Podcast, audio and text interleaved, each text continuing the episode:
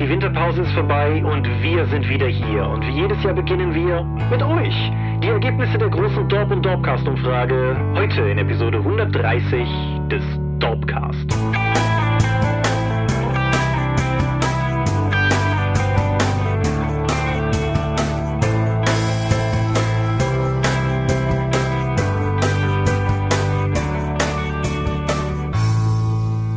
Hi und herzlich willkommen zu Episode 130 des Dorpcast. Einmal mehr haben wir uns hier versammelt, über Dinge zu reden, die mit Rollenspielen zu tun haben. Und wenn ich wir sage, dann meine ich zum einen dich. Michael Skopje-Mingers, guten Abend. Zum anderen mich, Thomas Michalski. Hi, und worüber reden wir heute? Über uns und 2018. Und 19, auch. Und 2019. Genau. Direkt vorweg, wir waren eine ganze Weile nicht hier, gewissermaßen. Also hier in diesem Büro war ich schon, aber nicht, nicht hier im Dorpcast. Wir, es dürften, wenn diese Folge online geht, dürften irgendwie so anderthalb Monate oder so ohne Dorpversorgung stattgefunden haben.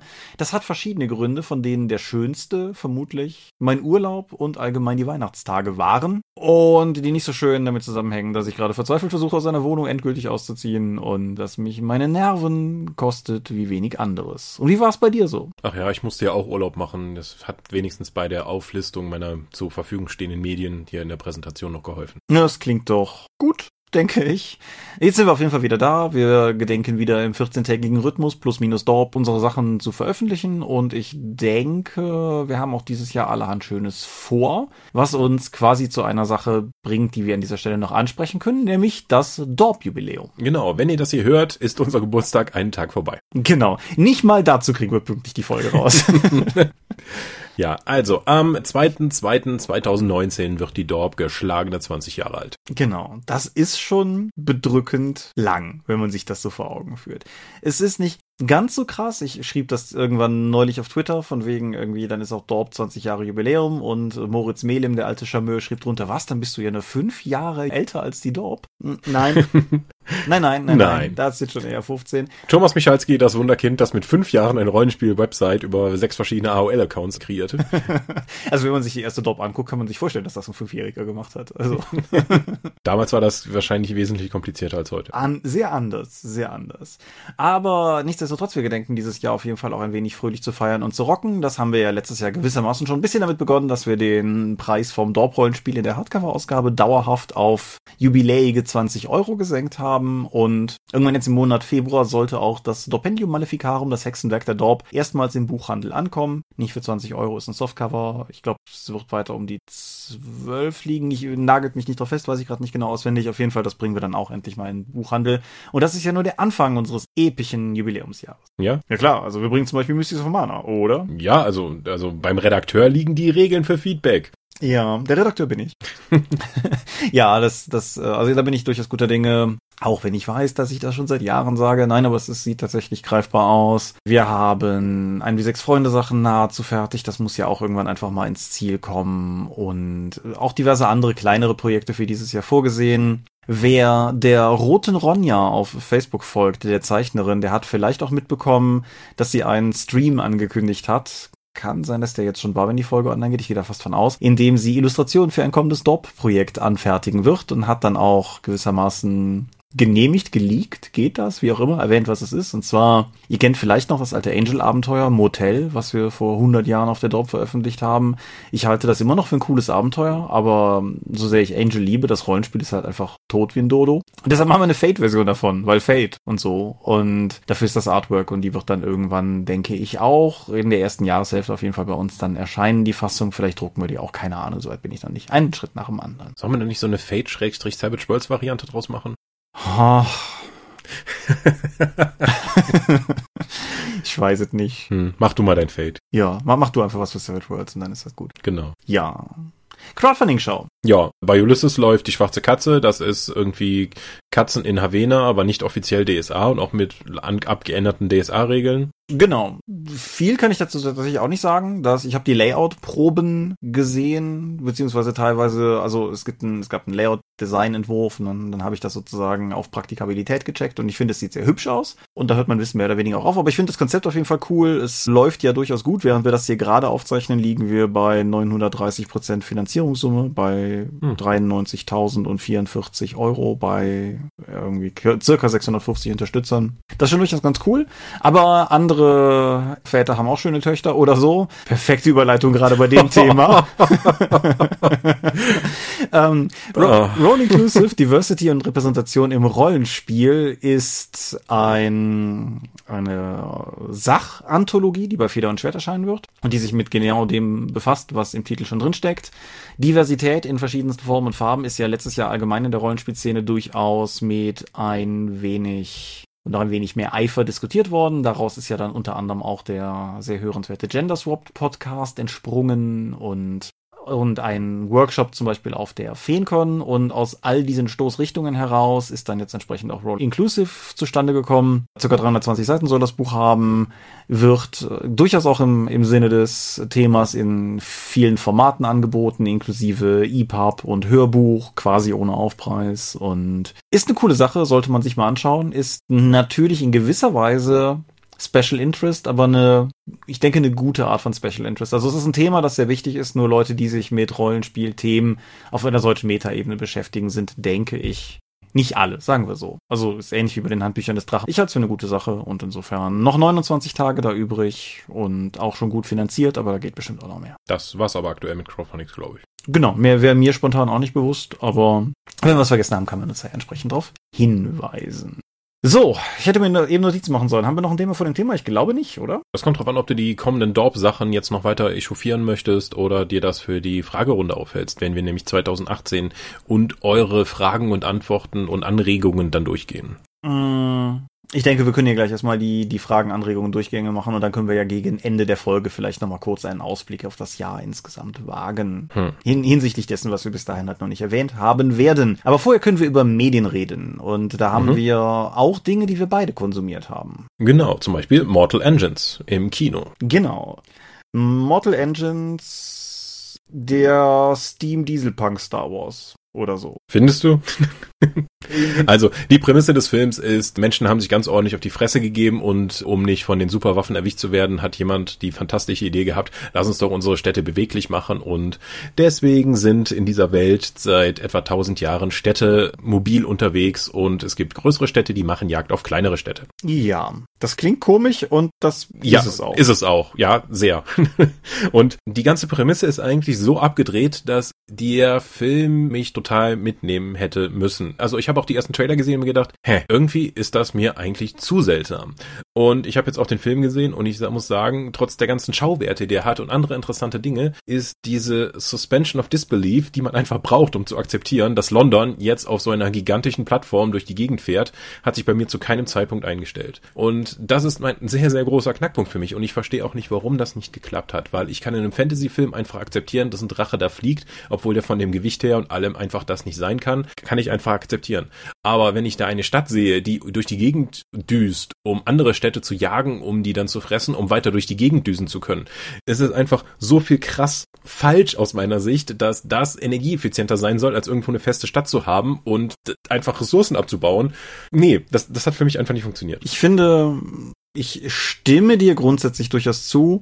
Ich finde, was den Film für mich vor allen Dingen runtergezogen hat, ist seine brachiale Vorhersehbarkeit. Also, ich habe, es ist ja allgemein so, dass wenn man ein gewisses Film-Know-how angehäuft hat, einen so der generische Hollywood-Blockbuster selten noch wirklich überrascht. Aber das so auszudrücken, ist fast noch zu harmlos. Ich finde, Mortal Engines telegrafiert seinen Handlungsverlauf so offensiv und so vorhersehbar, dass es halt wirklich schwierig ist, sich auch auf der Ebene irgendwie in die Handlung als Zuschauer zu investieren, weil äh, es ist ja im Prinzip alles schon absehbar und schon mal da gewesen oder so. Das hat mich gar nicht so gestört. Also viel, viel aufdringlicher fand ich es, dass es eigentlich so offensiv eine Literaturverfilmung ist, die halt sich angedeutete Charaktere und weitere Plotlinien hat, die mir aber nur hingehalten und dann wieder weggezogen werden, ohne dass sie irgendeine Relevanz insgesamt hätten. Mhm. Also und stellenweise wirklich fürchterliche Dialoge, die ich mir nicht erklären kann. Mein, also wo ich im Kino wirklich lachen musste, war, hey, Wind irgendwas, das ist aber ein komischer Kosename, wie kamst du dazu?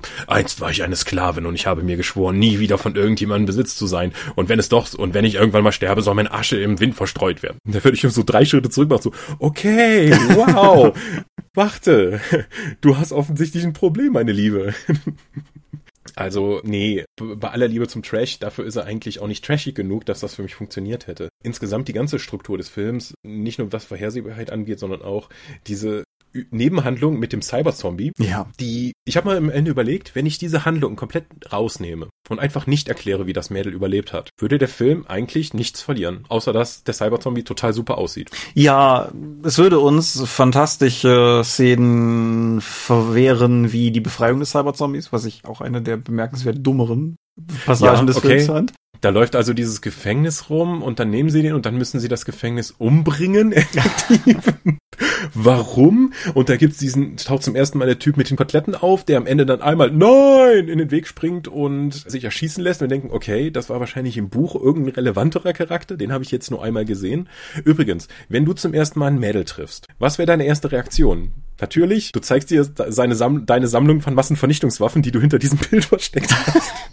Deine geheime Sammlung von Massenvernichtungswaffen, die, die deren, deren Entdeckung und Enttarnung im weiteren Verlauf des Films quasi schockierend für ihn ist. Ja, aber das wird ja auch nur durch einen weiteren Charakter gesehen, den, wie viele andere Charaktere im Film, einfach immer im Laufe der Handlung vergessen werden. Ja, der Film. Da kommt jemand rein, also der ist wahnsinnig gut da drin, den Charakter äh, so wackelmäßig vor, das, vor die Kamera zu halten und den einfach wegzunehmen und zu vergessen. Ja, der Film ist ja Peter Jackson produziert und wir haben alle, als wir rauskamen, geungt, dass das bestimmt einen tollen Extended Cut kriegt.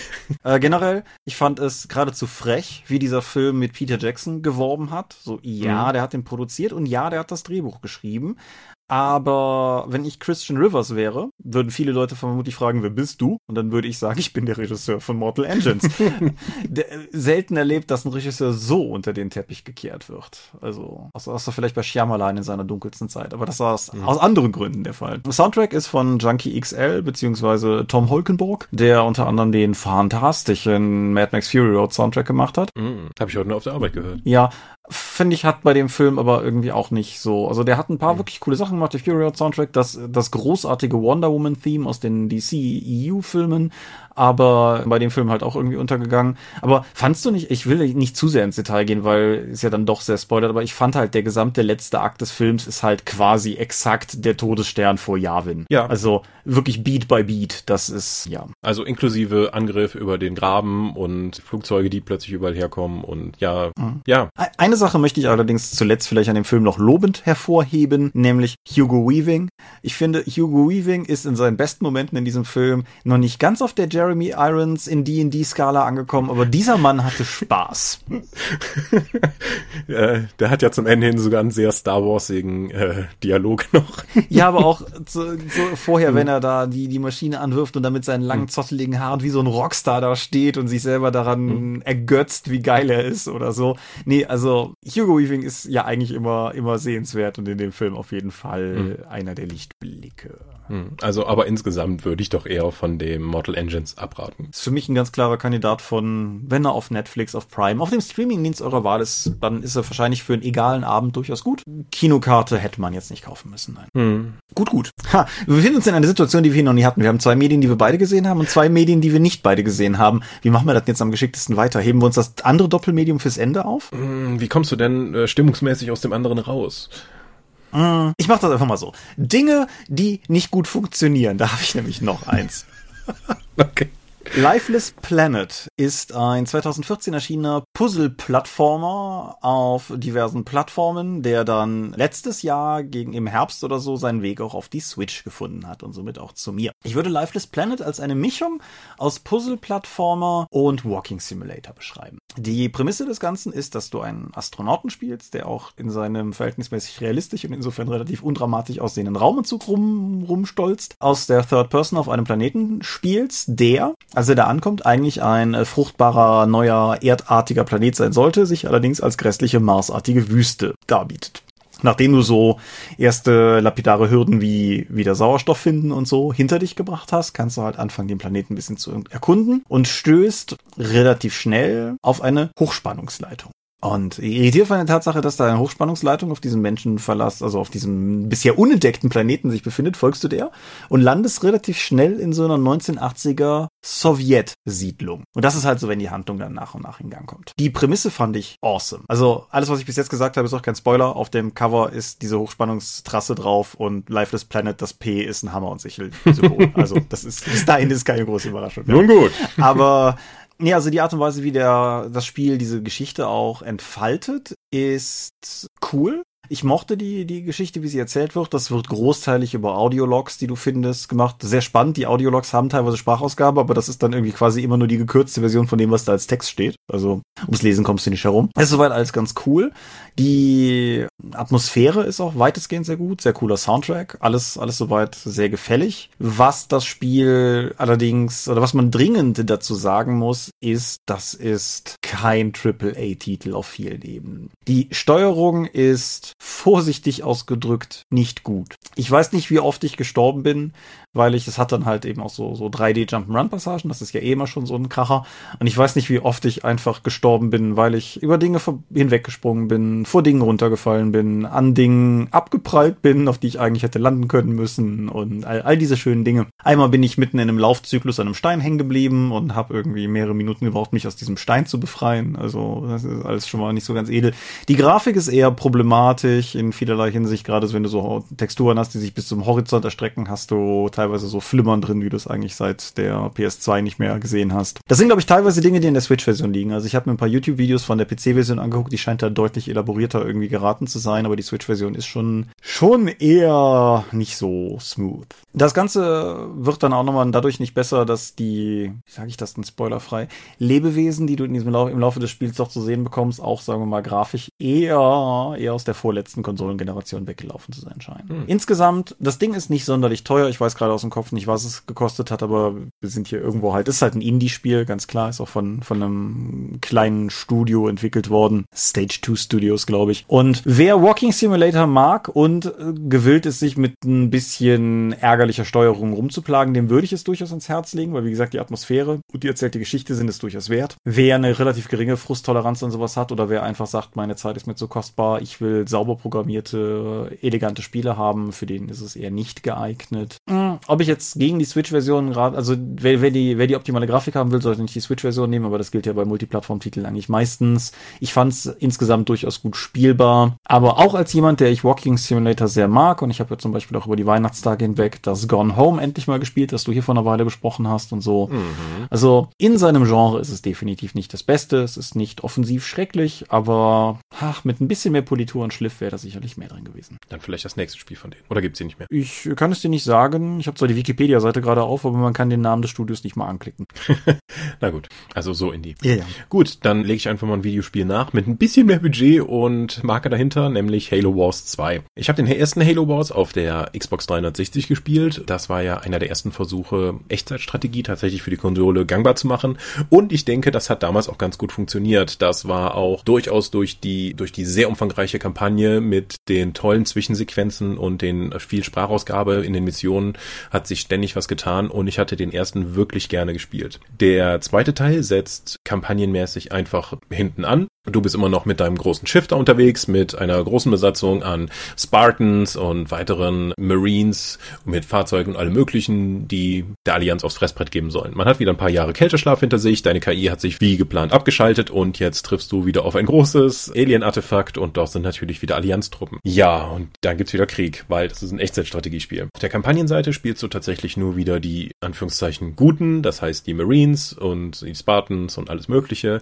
Und auf der anderen Seite gibt es aber nicht unbedingt die Allianz, sondern Allianz-Abtrünnige. Weil die Brutes, diese großen affenartigen Viecher, die sich teilweise jetzt von der Allianz losgesagt haben, haben dann nämlich ihr eigenes Ding gekocht und sind einfach aus der Allianz ausgetreten und haben so eine große Rebellengruppe da zusammengefunden. Und man prügelt sich in der gesamten Kampagne um die große Schmiede, wo die Halo-Ringe nämlich erst hergestellt werden. Mhm. Das ist natürlich schon ein großer Einsatz. Leider muss ich sagen, dass Halo Wars 2 insgesamt etwas sehnloser wirkt als der erste Teil. Zwar wurden viele Mechaniken, was die Bedienung und den Spielfluss angeht, verbessert, aber die ganze Kampagne wirkt eher so wie der Vorläufer für den Multiplayer-Modus, der über Lootboxen bzw. Karten funktioniert. Und es dauert auch eine ganze Weile, bis du die erste fantastisch gerenderte Zwischensequenz und fantastisch inszenierte Zwischensequenz zu sehen bekommst. Danach kommen noch ein paar weitere, aber so die erste, ersten paar Missionen ist tatsächlich so eine Art Durststrecke im Vergleich zumindest, wie ich mich an den ersten Teil erinnere. Mhm. Ein weiteres großes Problem für mich war, im ersten Teil hattest du eine Bezugsperson, nämlich dann einen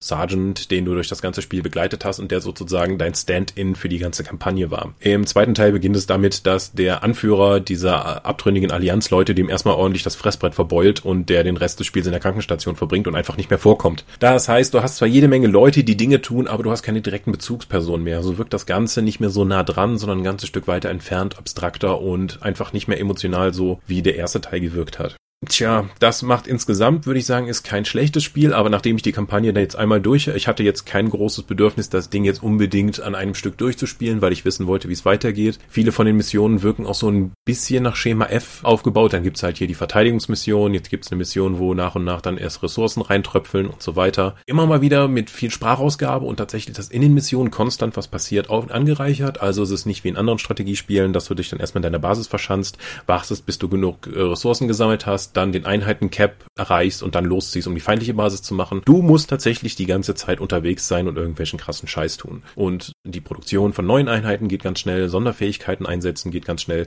Also das macht durchaus Laune und funktioniert auch mit dem Controller gut.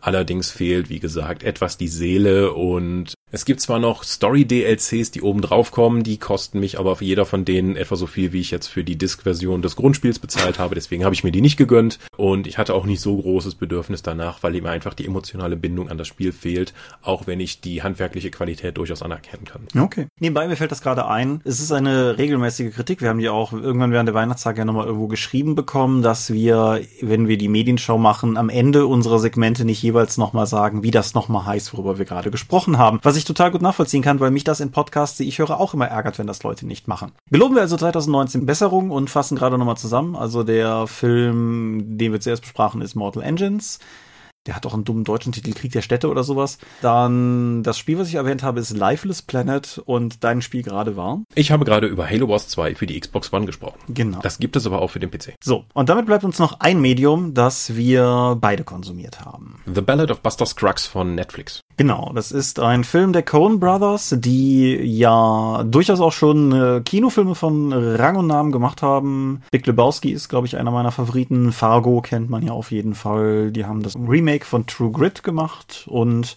mit letzterem ist ja quasi auch schon der Bogen geschlagen, weil wir sprechen hier über einen Western. Einen episodenhaften Western mit sehr unterschiedlichen Geschichten. Genau. Das Ganze ich weiß gar nicht genau, wie das gekommen ist, dass das Ding bei Netflix erschienen ist, aber es ist auf jeden Fall bei Netflix erschienen. Irgendwann kurz vor Weihnachten, meine ich, ist das Ganze rausgekommen. Und ja, es sind wie du schon sagst, es sind sechs Episoden. Und was ist denn so der Eindruck, mit dem du rausgekommen bist? Dass das nichts für mich war. Okay. Ja, also ich habe wirklich versucht, mich auf den Film einzulassen. Ich habe ja schon im Hintergedanken, ah, das sind die Coen das ist so eine Art Kunst. Aber er hat mich einfach nicht gepackt und nicht mitgezogen. Das war für mich einfach in den meisten Episoden einfach zu seltsam oder zu lang gezogen oder es ist zu wenig passiert oder es haben oder es sind zu seltsame Sachen passiert und dann war es plötzlich vorbei. Ich kann verstehen, dass das mehr so eine Art Metapher ist, aber mir war das zu unzugänglich. Okay. Ich kann insgesamt, insgesamt ist Western nicht mein Genre, aber ich habe wirklich versucht, mich auf den Film einzulassen, habe immer wieder gemerkt, dass ich dann doch lieber, wenn wieder zehn Minuten nichts passiert ist, dann doch mal zum Handy greife und versuche mich irgendwie, während das Ding läuft, andersweitig zu beschäftigen, bis irgendwie wieder was da vorne passiert auf dem Bildschirm. Hm. Also ich, stimme dir durchaus zu, der Film hat ein Pacing-Problem. Also, oder die, die Kurzfilme haben teilweise ein Pacing-Problem und dadurch hat das Gesamtwerk halt eins. Also, ich fand die einzelnen sechs Episoden sehr unterschiedlich gut. Manche davon haben mich sehr angesprochen, manche nicht so. Ich finde den Anfang sehr stark. Der ist auch, sagen wir mal, humoristischer als spätere Teile des Ganzen vielleicht sind. Und das Ende war so eines dieser Enden, wo ich beim Gucken am Ende eigentlich zuerst nicht wirklich zufrieden war. Aber dann so, wenn das so ein Tag gesagt war oder so, doch sagen muss, es schließt den Film für mich relativ rund ab. Oder die Kurzfilme, wie man es halt auffassen will. Was mir ein bisschen gefehlt hat tatsächlich, ist ein wenig der rote Faden. Also es war für mich über weite Teile einfach nicht ersichtlich, inwiefern das, was ich da jetzt gesehen habe, warum diese Teile, so wie sie sind, sind und warum sie in der Reihenfolge folgen, wie sie sind. Das hat mir irgendwie so ein bisschen gefehlt. Mhm, ja, also es kann sein, dass ich einfach noch nicht verstanden habe und dass das alles total gut durchgeplant war und ich einfach zu doof bin, aber so vom Unterhaltungswert hat er mich einfach nicht mitgenommen. Ja, also wie gesagt, es, es war es war unterschiedlich gut, wie sehr mir Sachen gefallen haben. Ich fand insbesondere auch die, man sagt ja, dass eine gute Kurzgeschichtensammlung oder eine gute Anthologie mehr sein soll als die Summe ihrer Teile. Und das ist halt so ein bisschen das, wo ich mir unsicher bin, ob ich das The Battle of Buster Scruggs zugestehen wollen würde oder ob das nicht so ein bisschen wie, ja, also wenn das sechs getrennte Kurzfilme gewesen wären, die irgendwie abends immer im Vorabendprogramm gelaufen würden, hätte ich, glaube ich, nicht weiter hinterfragt, ob die irgendwie in einem Kontext stehen sollten oder nicht. Aber gut, das ist vielleicht der Fluch des Formats. Was war deine Lieblingsepisode? Wie gesagt, ich mochte den Anfang und ich mochte das The Girl Who Got Rattled, diese mit, mit der Frau, deren Mann auf der Pilgerreise verstirbt und die dann versucht, sich in dem, in dem Track weiterhin ihren Platz zu erhalten und ich weiß, was sie mit ihrem Leben machen soll. Und bei dir? Meine Lieblingsepisode war das, glaube ich, mit dem Dramatic Reading und dem umfahrenden Schausteller und der Metapher darauf auf die Unterhaltungsindustrie. Ja, die ist auf jeden Fall auch eine starke, das stimmt. Und tatsächlich so am zweiten Platz würde ich sagen, die finale Episode als Metapher auf den Tod und so weiter. Und wie Leute gelebt haben. Ja. Das ist zwar dann das krasseste Kammerspiel und eigentlich das theaterigste von den ganzen, ja. aber da habe ich wenigstens einen Bezug zugefunden. Das habe ich bei den anderen Geschichten nicht so geschafft. Ja, das stimmt. Für das letzte Ding könntest du wahrscheinlich auch relativ problemlos als kleines Bühnenstück inszenieren. Das wäre vielleicht nicht spannend zu sehen von den reinen Schauwerten her, aber durchaus gut möglich, wohingegen andere Geschichten ja durchaus, also beispielsweise die Goldgräber-Geschichte braucht die Landschaft einfach, die lebt ja mhm. davon und ja. Nein, aber es stimmt schon, die mit dem, mit dem Schausteller ist auch sehr gut. Man kann auch sagen, dass der Film insgesamt sehr, sehr gut besetzt ist, also er hat James Franco, er hat Liam Neeson, er hat Brandon Gleeson, er hat Tim Blake Nelson und diverse andere, also sag mal, rein von den Schauwerten her und von den Produktionswerten her muss sich das Ding auf keinen Fall verstecken und zeigt für mich mal wieder, dass also zumindest Netflix weiß, wie man Filme produziert. Auch wenn so der Netflix-Film für mich bis jetzt noch nicht da gewesen ist. Mhm. Ja. Okay. Gut, aber das wär's unsererseits zu den Medien gewesen und damit kommen wir zu unserem zu unserem Thema. Wo liegen wir denn eigentlich gerade zeitlich? Auch bei ungefähr einer halben Stunde plus den Verbindungsausfall, den wir hatten. Das klingt doch gut. Ja, das ist ein bisschen schwierig zu sagen, da wir inzwischen in der dritten Version unserer Aufnahme sind und auch schon das äh, Aufnahmeprogramm geändert haben und hoffen einfach mal, dass man das am Ende nicht so hört. Ja, also ich fürchte, dieses Mal liegt tatsächlich bei mir. Irgendwas, irgendwas war in meinem Internet hustet heute Abend, aber wir haben aus äh, vorhin schon angedeuteten, ich muss mich gerade um viele ähm, Dinge im wirklichen Leben kümmern, haben wir einfach keinen Ausweichtermin. Deshalb müssen wir das heute einfach durchziehen, damit ihr nicht weiter unterdorbt seid. So, das führt uns zu der Umfrage. Und das führt uns äh, zunächst mal zu den äußeren Daten. Also wir haben die Dorp- und Dorpcast-Umfrage wie jedes Jahr laufen lassen. Wir haben dieses Jahr ein bisschen weniger Werbung dafür gemacht. Das hing auch damit zusammen, dass der Endsport der Umfrage quasi in meinem Urlaub lag und ich deshalb einfach auch nicht, wie ich das die letzten Jahre gemacht habe, die Wochen vorher immer nur sagen konnte, so in zwei Wochen ist vorbei, in einer Woche ist vorbei.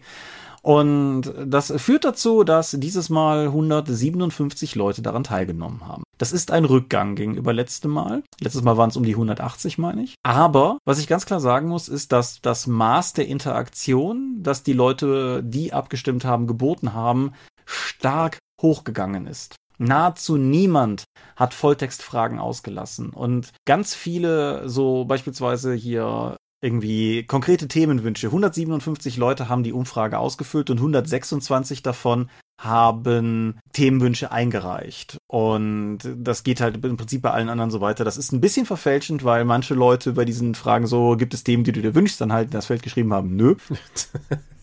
Das, Aus reiner Gehässigkeit, damit du mehr Arbeit bei der Auswertung hast. ja, ich denke auch, dass das macht die Auswertung auf jeden Fall spannender. Aber nein, insgesamt muss ich sagen, also ich bin sehr zufrieden mit dem. Auch die, die Themenvorschläge, die wir bekommen haben, sind sehr gut. Da werden wir jetzt dieses Mal gar nicht so sehr drauf eingehen, weil wir auf die Themen noch eingehen wollen. Und nee, generell bin ich, bin ich durchaus sehr zufrieden. Und dass wir, dass die Anzahl der Leute, die bei der Umfrage mitmachen, dass die rückläufig ist, seitdem sich herauskristallisiert, dass wir diese Umfrage halt auch jedes Jahr machen, überrascht mich auch nicht wirklich.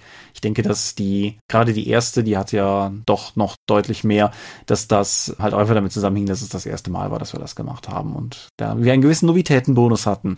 Aber erneut vielen Dank für alle, die teilgenommen haben. Und das bringt uns dann direkt auch zu der ersten Frage, nämlich wie gefällt dir der Dorpcast generell?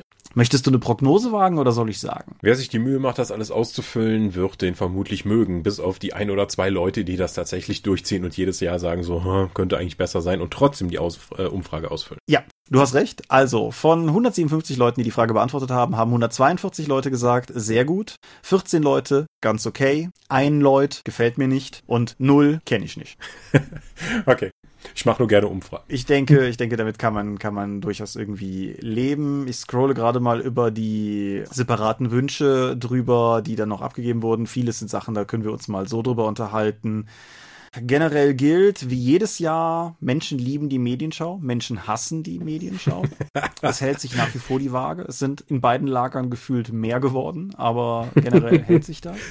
Das ist ein Zeichen des Zeitgeistes. Ein Nutzer wünscht sich mehr Sexappeal in unseren Stimmen. Da weiß ich nicht, ob ich mit dienen kann. Mhm, Also die Rückkehr von Sexy Scope. Genau. Wir sind mittlerweile bei zwei Leuten, die sich die Getränkeschau zurückwünschen. Das habe ich eben extra nochmal gezählt, in Anführungsstrichen. Aber ja. Ja, ansonsten kann man, glaube ich, insgesamt sagen, dass das in verschiedensten Formen Varianten von weiter so sind. Mit teilweise konkreten Sachen, wie zum Beispiel dem eben angesprochenen, die Namen der Medien nochmal sagen. Daran werden wir auf jeden Fall versuchen zu arbeiten. Welche konkreten Themen wünschst du dir für, kommende Folgen? Wie gesagt, da werden wir halt einfach Themen draus ziehen, über die wir dann entsprechend reden können. Mir ist jetzt auch beim drüberscrollen nichts aufgefallen, was in irgendeiner Form was wäre, wo ich jetzt direkt sagen würde, das machen wir auf keinen Fall. Also das, was da eingetragen wurde, ist auf jeden Fall in irgendeiner Form in Erwägung. Dasselbe gilt für die dritte Frage, nämlich welche alten Themen wir nochmal aufgreifen sollen.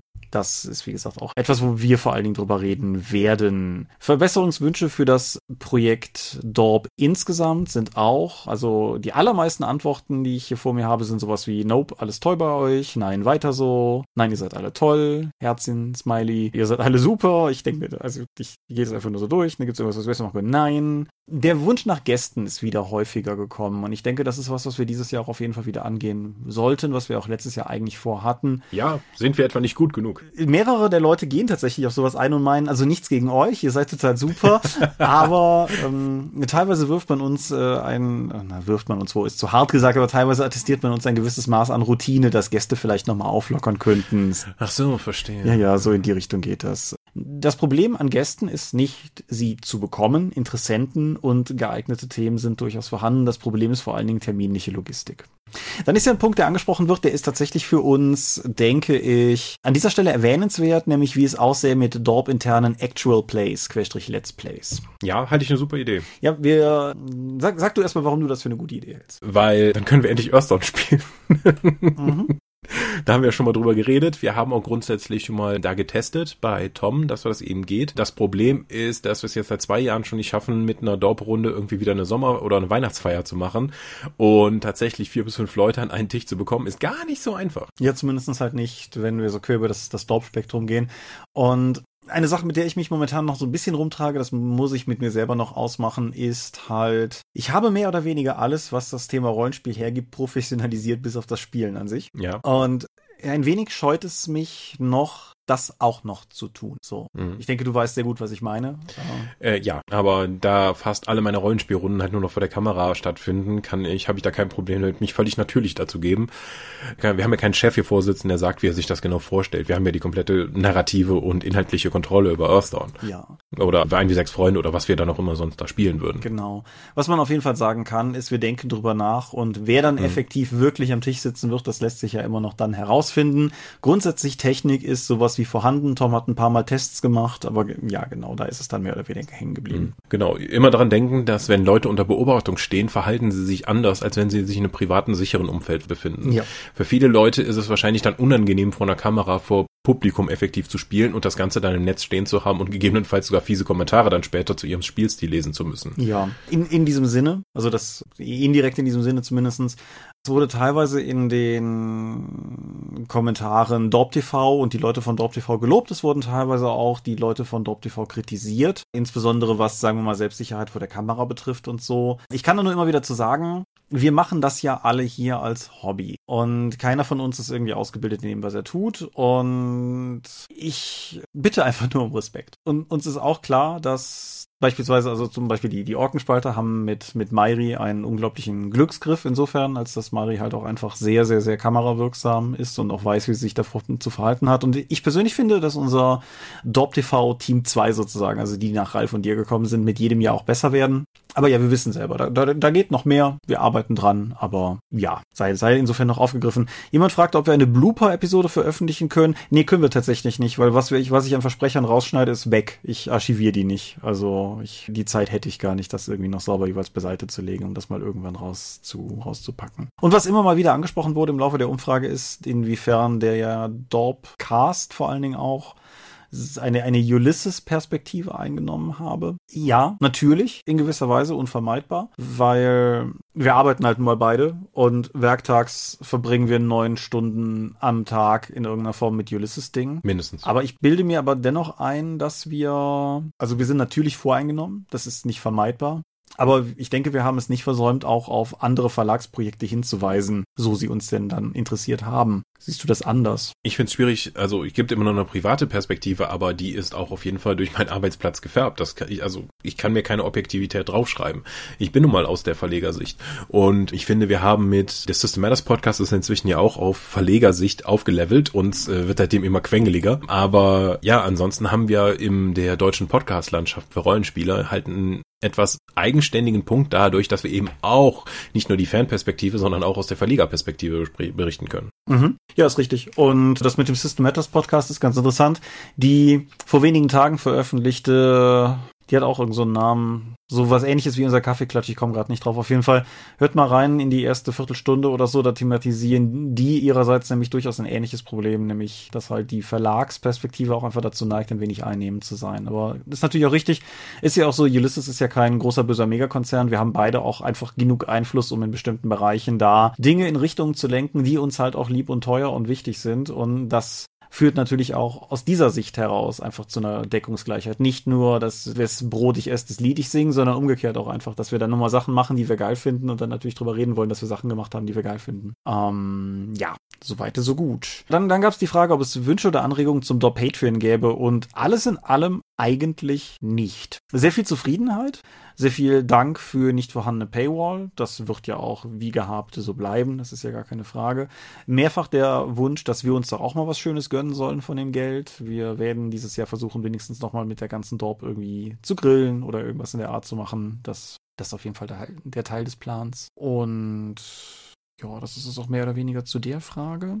Und dann kommen wir zu meinem persönlichen Lieblingsteil, also zumindest in der Reihenfolge, nämlich dem, was du uns schon immer, was ihr uns schon immer fragen wolltet. Aber lass uns gerade noch die anderen Sachen abgrasen. Ich habe wie immer abgefragt, was denn so jeden Nutzers liebstes Rollenspielding letztes Jahr war. Da werde ich jetzt an dieser Stelle auch nicht drauf eingehen. Wie jedes Jahr werde ich versuchen, das noch irgendwie aufzuarbeiten. In den letzten Jahren hat das nie geklappt, aber das kann man ja, das kann man ja weiterhin versuchen. Ich fand es auf jeden Fall schön, für mich auch immer durchaus erbaulich zu sehen, wie Leute halt an Dingen Spaß haben, Dinge, die wir gemacht haben, aber auch Dinge, die mit uns gar nichts zu tun haben. Einfach nur, dass Leute immer noch Spaß am Hobby haben. Das geht ja manchmal so ein bisschen unter. Mhm. Und dann gab es die obligatorische Geschlechterfrage und aha, die Frauenquote ist gestiegen. Oh. Ja. Oho. Ja, ja. Wir blicken auf 130 Männer zu 20 Frauen zu 5 anderes. Das Moment, wir sind fast ausgeglichen in der Hörerschaft? Nein, nein, 130 Männer zu 20 Frauen. Ah, ich habe 120 Frauen. Das habe ich mich gewundert, so, wir sind überhaupt nicht repräsentativ für die Rollenspielszene. Nein, wir, wir, wir blicken in relativen Zahlen, wir blicken auf 83,87 Prozent Männer zu 12,9 Prozent Frauen. Hm. Die anderes sind, also, ich ich finde es wichtig, dass es diese Option gibt. Ich kann nicht behaupten, dass diese Option bis jetzt sehr sinnvoll genutzt wird. Unsere anderes sind ein Apache-Helikopter. Mhm, sehr beliebt. Alle. Mhm. Esel. Social Justice Warrior. Und ich bin der Schatten, der die Nacht durchflattert. Ich bin die flackernde Leseleuchte am Rande deines Gesichtsfeld. Ich bin. Ja, äh, auch der Dogcast steht für Diversität. auch wenn er eher zu humoristischen Maßnahmen greift wohl. Ja. Zumindest unsere Zuhörerschaft. Genau. Aber wie gesagt, ich finde es trotzdem durchaus gut und wichtig, dass diese Option da ist. Dann die Frage, wohin wir die Einnahmen von Ihr Name ist Mensch. Das ist ja dieses Jahr gar nicht so viel, weil wir haben ja quasi nichts Neues gemacht. Dazu gleich vielleicht später noch mehr. Wir haben fünf karitative Op Optionen geboten, nämlich Ärzte ohne Grenzen, das bischöfliche Hilfswerk Miserio, das Deutsche Rote Kreuz und die UNO-Flüchtlingshilfe. Und dieses Jahr neu dabei Pro Asyl. Pro Asyl hat auch verhältnismäßig stark gerockt Wo es letztes Mal ein völliger Durchmarsch für Ärzte ohne Grenzen war, ist es dieses Mal so, dass 45 Prozent Ärzte ohne Grenzen immer noch auf den ersten Platz gewählt haben, aber damit 22 Prozent auch auffällig stark zumindest pro Asyl folgt. Mhm. Und der Rest verläuft sich dann halt irgendwie auf circa 25 bis 30 Prozent für die anderen drei. Insofern wird das Geld auch dieses Mal wieder an Ärzte ohne Grenzen gehen, womit ich gut leben kann. Vielen Dank dafür. Oh ja, viel, vielen Dank auf jeden Fall. Und das bringt uns zu der Gretchenfrage, Crunch oder Fluff. Was denkst du, wie ist das ausgegangen? Ach, die Fluffer haben bestimmt wieder Überzahl gehabt hier in Deutschland. Ja, dann, dann, dann zieh dich mal an, du. Also, die Skala geht technisch gesehen von 0 bis 10, wobei 0 Crunch und 10 Fluff ist. Das ist halt einfach, weil Crunch links stand und Fluff rechts. So. Ja, ist aber schon ein bisschen wertend. Ne? Ja. es ist, wenn 0 Crunch und 10 Fluff ist, sind wir bei 3 ausgekommen. Was? Ja. Hurra! Sieg der Vernunft. das rationale technokratische Weltbild der Crunchisten hat sich, ja. Ja, womit ein für alle Mal erklärt wäre, was die Dorpcast-Hörer für einen wunderbaren Geschmack haben. Ja. Und dass die, die Forenlandschaft nicht unbedingt repräsentativ für unsere Zuhörerschaft ist. Das freut mich sehr. Als jemand, der die Umfrageergebnisse, während sie reinkamen, auf dem Handy stalken konnte, kann ich sagen, die Fluffer sind tendenziell eher so die Early Adopter, wohingegen die große Crunch-Offensive eher so im zweiten Drittel der Umfrage kam oder so. Aber das ist ja ganz natürlich. Man muss ja erstmal analysieren, dann seine Schlüsse draus ziehen und dann handeln Ach, auf der Basis der Informationen, die man das hat. Das macht man einfach aus dem Gefühl raus. 138 haben die Frage beantwortet, also auch durchaus eine hm. gute Beteiligung. So, das wäre es grundsätzlich mit diesen Sachen gewesen. Was aber auch interessant ist, weil es verkaufen sich in unserem Get-Shirt-Shops mehr die Fluff, Fluffhemden und Fluff-Motive als die Crunch-Motive. Vielleicht äh, sitzt bei den Fluff-Leuten das Geld einfach lockerer. Oh, oh, oh, oh, oh. weil sie so erfolgreich sind. ja, klar. Ja. So, und damit kommen wir zu dem, was ihr schon immer fragen wolltet. Ich habe das in keiner Weise sortiert, das heißt, das wird jetzt wie auch schon letztes Jahr ein ziemlich wilder Ritt durch alle möglichen Varianten von Dingen, die man uns fragen kann. Fangen wir mal mit was Leichtem an. Nutella mit oder ohne Butter? Gar kein Nutella, aber wenn dann mit Butter. Alles klar. Da sind wir uns einig. Und dann, und dann machen wir direkt mit was Komplexerem weiter, nämlich was habt ihr noch für Leidenschaften? Außer Rollenspiel. Tabletop, also Miniaturenspiele und Videospiele. Alles mit ohne Menschen. Obwohl, das klappt beim Rollenspiel ja gar nicht. Ach. Ja, in, in gewisser Stoßrichtung kann ich das durchaus mittragen, also mit ohne Menschen und so, weil bei mir das Wandern noch dazu kommt, bevorzugt nicht in Gruppen, sondern alleine einfach in Wald, wo keine Menschen sind oder so. Andere große Leidenschaft bei mir braucht allerdings Menschen. Ich, die, die meisten Hörer haben es vielleicht schon mal gehört, ich unterrichte ja auch historischen Tanzen. Tanzen ist auf jeden Fall auch auch Leidenschaft für mich. Ansonsten ja, Videospiele, wie du sagst. Und ich würde durchaus Film mit dazu rechnen, sowohl gucken als auch machen. Also ich habe ja auch Kurzfilmprojekte und YouTube-Kanal und so weiter und so fort. Ja, bei mir gar nicht mehr so. Ich glaube, da war ich damals mal auf beiden Seiten mehr dabei, auch wenn dieses Jahr oder letzten Jahr diese seltsame DSA 1 Webserie gekommen ist wo ich wieder mal vor der Kamera stand und ich stehe so oft vor der Kamera. Ich stand eigentlich noch nie so oft vor der Kamera wie in den letzten Jahren. Das stimmt. Aber das wenigste davon sind ja Filme. Das stimmt, ja. The Owling ist ja jetzt auch schon zwei, drei Jahre alt. Ja, ich äh, konnte dir ja Ende letzten Jahres noch ein Foto von einer Geburtstagsfeier schicken, auf der ich war, wo dann plötzlich The Owling auf dem Fernseher angemacht wurde, wo ich dann auch meine Zweifel an den Menschen hatte. ja. ja. Der Film gewinnt, wenn man die Leute kennt, die da vorkommen. Ja, auf jeden Fall. Wie gesagt, ich finde den, den ersten The Owling finde ich auch durchaus sehr vergnüglich zu gucken. Der zweite The Owling ist schon, schon ein Special Interest Sticker. So. Setzt ihr euch persönliche Ziele für die Dorp und habt ihr Wünsche für die Zukunft der Dorp und der Dorp Community? Nein. Also ja, ich setze mir Ziele. Das ist immer eine relativ lange Liste. Ich habe über die Jahre gelernt, das nicht mehr so offen zu kommunizieren wie früher, weil das Hälfte, die mindestens die Hälfte davon halt nicht klappt. Und das ist dann halt immer so so ein bisschen doof. Aber ja, ich habe auf jeden Fall Ziele. Also Mystics of Mana ist zum Beispiel so ganz offensichtlich, also das jetzt dieses Jahr zu bringen, ist so ein ganz offensichtliches oder eben ein wie sechs Freunde Band dieses Jahr zu bringen. Das tue ich halt schon. Was ich nicht mache, sind irgendwie so Wirtschaftsprojektionsziele. So, ja, wir müssen dieses Jahr eine Nutzerbasis von so und so viel erreichen oder sowas. So, Nö. Mindset, Mindset, Mindset. Also ich, ich, muss an dieser Stelle ja schon sagen, dass wir jetzt irgendwie seit, ich glaube, fünf oder sechs Monaten bei knapp unter 100 Patrons rumkrebsen. Also immer so bei 97. Und immer wenn es sich anschickt, dass wir die magische 100 mal knacken, steigt irgendwer anders aus. Das, äh, wenn wir die 100 knacken würden, das würde mich schon freuen, aber das ist halt auch kein Ziel. Das ist halt einfach nur eine arbiträre faire Nummer, über die ich mich dann freue. So. In irgendeinem Dorpcast hattet ihr mal die Jungs aus Hamburg mit dem Verein erwähnt, im Zusammenhang mit Earthworm, glaube ich. Da wart ihr beide wohl auch noch jünger. Ich glaube, da warst du auch gar nicht dabei, oder? Das sagt mir gerade nichts. Nee, nee. Ah, doch, Moment. Ja. Ja. Doch. Die alte, die alte Crew um Earthdawn in Hamburg. Gen ja. Genau. Und dann die Frage ist, ob es die Rollenspielinitiative Plön gewesen wäre. Ich glaube nicht. Nee. Klingt auf jeden Fall nicht richtig. Aber Ist lange her. ja, ist wirklich lange her. Nee, ich glaube das nicht, nein. So 14 Jahre? Wann war ich da auf der NetNordCon? Ja, ich weiß es nicht mehr. Ja, so, so rum auf jeden Fall. Dann habe ich eine Frage, die geht, glaube ich, vor allen Dingen an dich. Was ist euer Lieblings-Pokémon? Ah, schwierig. Äh, ich glaube aber, mal das Starter-Pokémon von damals auf dem Gameboy, Bisasam, wird auf ewig ein Favorit von mir bleiben. Ja, ich bin da ja gar nicht mal so kundig, ne? Also, Jeder kann irgendwas, Thomas. Wir finden das bei dir auch noch. ja, ich bin, bin guter Dinge, dass es irgendwas gibt, was ich kann. Ich kann zum Beispiel diese Frage abhaken. So ein richtiges Lieblings-Pokémon habe ich nicht. Von den beiden neuen Switch-Spielen, die rausgekommen sind, finde ich, sieht Eevee fluffiger aus als Pikachu. Qualifiziert das als Antwort. No, nein. Okay. Wann erläutert ihr endlich den dritten Weg? Sowohl Michaels Regelcrunchigkeit als auch Thomas Märchenonkeltum spricht mich im Spiel nicht an. Gebt crunchiger Simulation unter narrativem Primat mal eine Chance. Ah, Ich hasse Kompromisse. Kompromisse ist immer das, wo alle gleich unzufrieden sind. Ja. Was steht nochmal auf dem T-Shirt drauf? Fluff ist möglicherweise ein bisschen besser. Nee, das geht irgendwie anders. Ich glaube, da steht Fluff siegt. Also insofern. So. Auf Unfug folgt ernste Frage. Habt ihr mal ins Aufhören gedacht? Also raus aus dem Rollenspielbereich, vielleicht Richtung klassischem Verlagswesen oder ähnliches? Ja und nein, aufhören, ja. Klassisches Verlagswesen, oh Gott, nein. Das ist ja die ganze Arbeit, die ich jetzt habe oder den Spaß, den ich jetzt habe. Wenn ich mir doch vorstelle, irgendwie, ja, und das ist der 17. Regionalkrimi, so, wow. Ich lese nicht mal Krimis. Das wäre natürlich in der Weise hilfreich, dass ich eine klare Abgrenzung zwischen privat und beruflich dann hätte.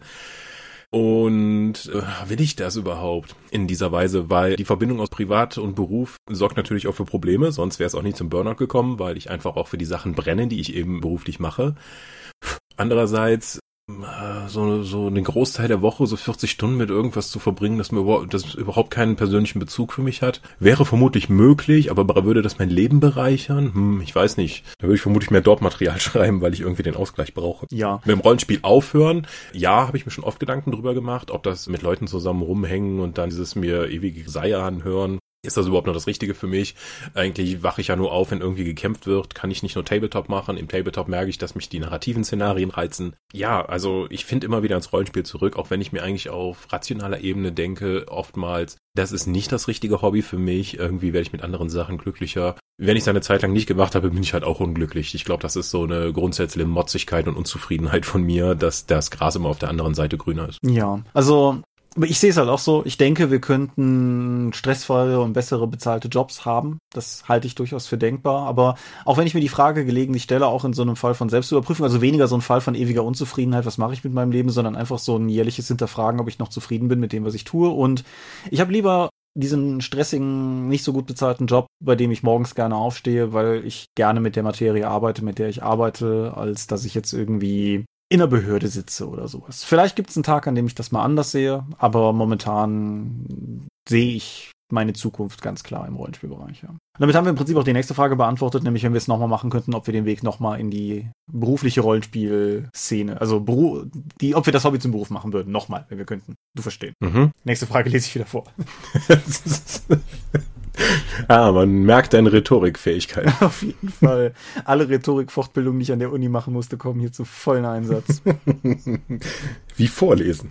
Zum Beispiel, ja. Dichtungssprechen, eins meiner Lieblingsseminare. Ja, ein Hörer fragte, ob mein Patenonkel mittlerweile wüsste, was ich beruflich mache. Zum Hinweis, mein Patenonkel ist hier mal erwähnt worden, weil der früher, weil ich komme ja vom Land, die ersten DSA-Sachen für mich hat besorgen müssen, weil der kommt halt nicht vom Land. Und dann hat er die halt geschickt. Und als ich das erzählte, wusste er halt nicht, wie schicksalsgebend das war, dass er mir damals die Kreaturen des schwarzen Auges geschickt hat. Etwas, worüber ich nochmal nachgedacht habe, als ich zum Beispiel das aventurische Bestiarium dann gelayoutet habe und das Ganze irgendwie der Kreis sich geschlossen hat. Nee, weiß mein Patenonkel immer noch nicht. Dann fragt ein Nutzer, in den 90ern, als Ultima Online voll hip war, gab es einen Free-Chart namens Condra mit Seitenblick auf den Condra e.V. Wart ihr das? Ja, aber zu dem Zeitpunkt kannte ich die Leute noch gar nicht. Dementsprechend kann ich alle weiterführenden Fragen dazu nicht mhm. beantworten. Aber ja, Ultima Online Condra, mhm, ja, okay, das ist, das, das waren auf jeden Fall die. Woraus zieht ihr eure Inspiration für Arbeit, Rollenspiel, Romane und so weiter? Ich bin nicht im kreativen Bereich tätig. Ansonsten ist auch kreatives Arbeiten eigentlich nicht irgendwie, ich glaube, wir hatten schon mal eine Episode darüber, dass es eben nicht der Geniegedanke ist, der in Deutschland immer noch relativ populär ist, dass irgendwo jemand sitzt, den ganzen Tag nachdenkt, dann Heurika und irgendwas Großartiges niederschreibt. Kreativität ist Arbeit. Sich die passenden Ideen zu haben, diese zu strukturieren und umzusetzen, ist wirklich Arbeit. Und in der Regel auch eine Teamleistung. Ja, nichtsdestotrotz wäre meine Antwort ansonsten einfach aus allem. Manchmal höre ich ein Lied und das bringt mich auf eine Idee, manchmal gehe ich spazieren, sehe irgendwas und das bringt mich auf eine Idee, manchmal lese ich ein anderes Buch und das bringt mich auf eine Idee. Und ja, nix, nix im Speziellen, keine Meditationstechniken, keine besonderen Medien oder sowas. Einfach, wenn, wenn es funkt, dann funkt es, aber nach diesem ersten Ideenfunken, wie du schon sagst, ist es dann vor allen Dingen auch einfach Arbeit. Ihr kommt nach einem langen Tag nach Hause, betretet euer Bad und plötzlich hat eure Kloschüssel Zähne. Sie fällt euch an. Was tut ihr? Sterben. Ja, ja, klingt, klingt realistisch, ja. Ist vielleicht nicht was. Ich habe keinerlei Ausbildung im Kampf, habe keine Erfahrung in, in, physischer Konfrontation und würde vermutlich einfach vor Schreck tot umfallen. Und dann verspeist mich meine Kloschüssel. Kein angenehmer Gedanke. Also ich war ja durchaus Zivi und ich bin ja durchaus handwerklich begabt genug, eine Kloschüssel zu wechseln. Allerdings, wenn die beißt, weiß ich nicht. Sehe ich, sehe ich auch eher Schwierigkeiten. Wenn ihr eine unerhörte Menge Geld zur Verfügung hättet, was für ein Rollenspiel würdet ihr dann erschaffen? Erst noch. Ach ja. Earthern kaufen und so richtig aufziehen, ja. Mhm. Das sagst du so einfach. Ja, nein, ich, ich äh, ja, hm. einfach sagen. Ich weiß, dass das nicht einfach ist. So ist, so ist das nicht. Ach, ich weiß nicht. Also, ich habe ja meine Bucketlist, was Rollenspielproduktion angeht, schon fast durch. Also, dieses Jahr wird ja noch die deutsche Version von Savage Worlds erscheinen, an der ich maßgeblich beteiligt bin. Wir werden eigene Ulysses-Produkte machen, auch eigene Sachen, die wir geschrieben haben. Da kommt nochmal der Kreativitätsgedanke. Ich habe nämlich letzte Woche einfach mal, äh, oder vorletzte Woche, mich mit Kollegen zusammengesetzt und denen mal gezeigt, wie ich Savage Worlds Settings kreiere, auch mit anderen. Und die Leute waren so begeistert von dem gemeinsam kreierten Setting innerhalb von einer halben Stunde, dass sie das jetzt mit ins Crowdfunding einbauen möchten und schreiben. Doch dazu später mehr. Ja.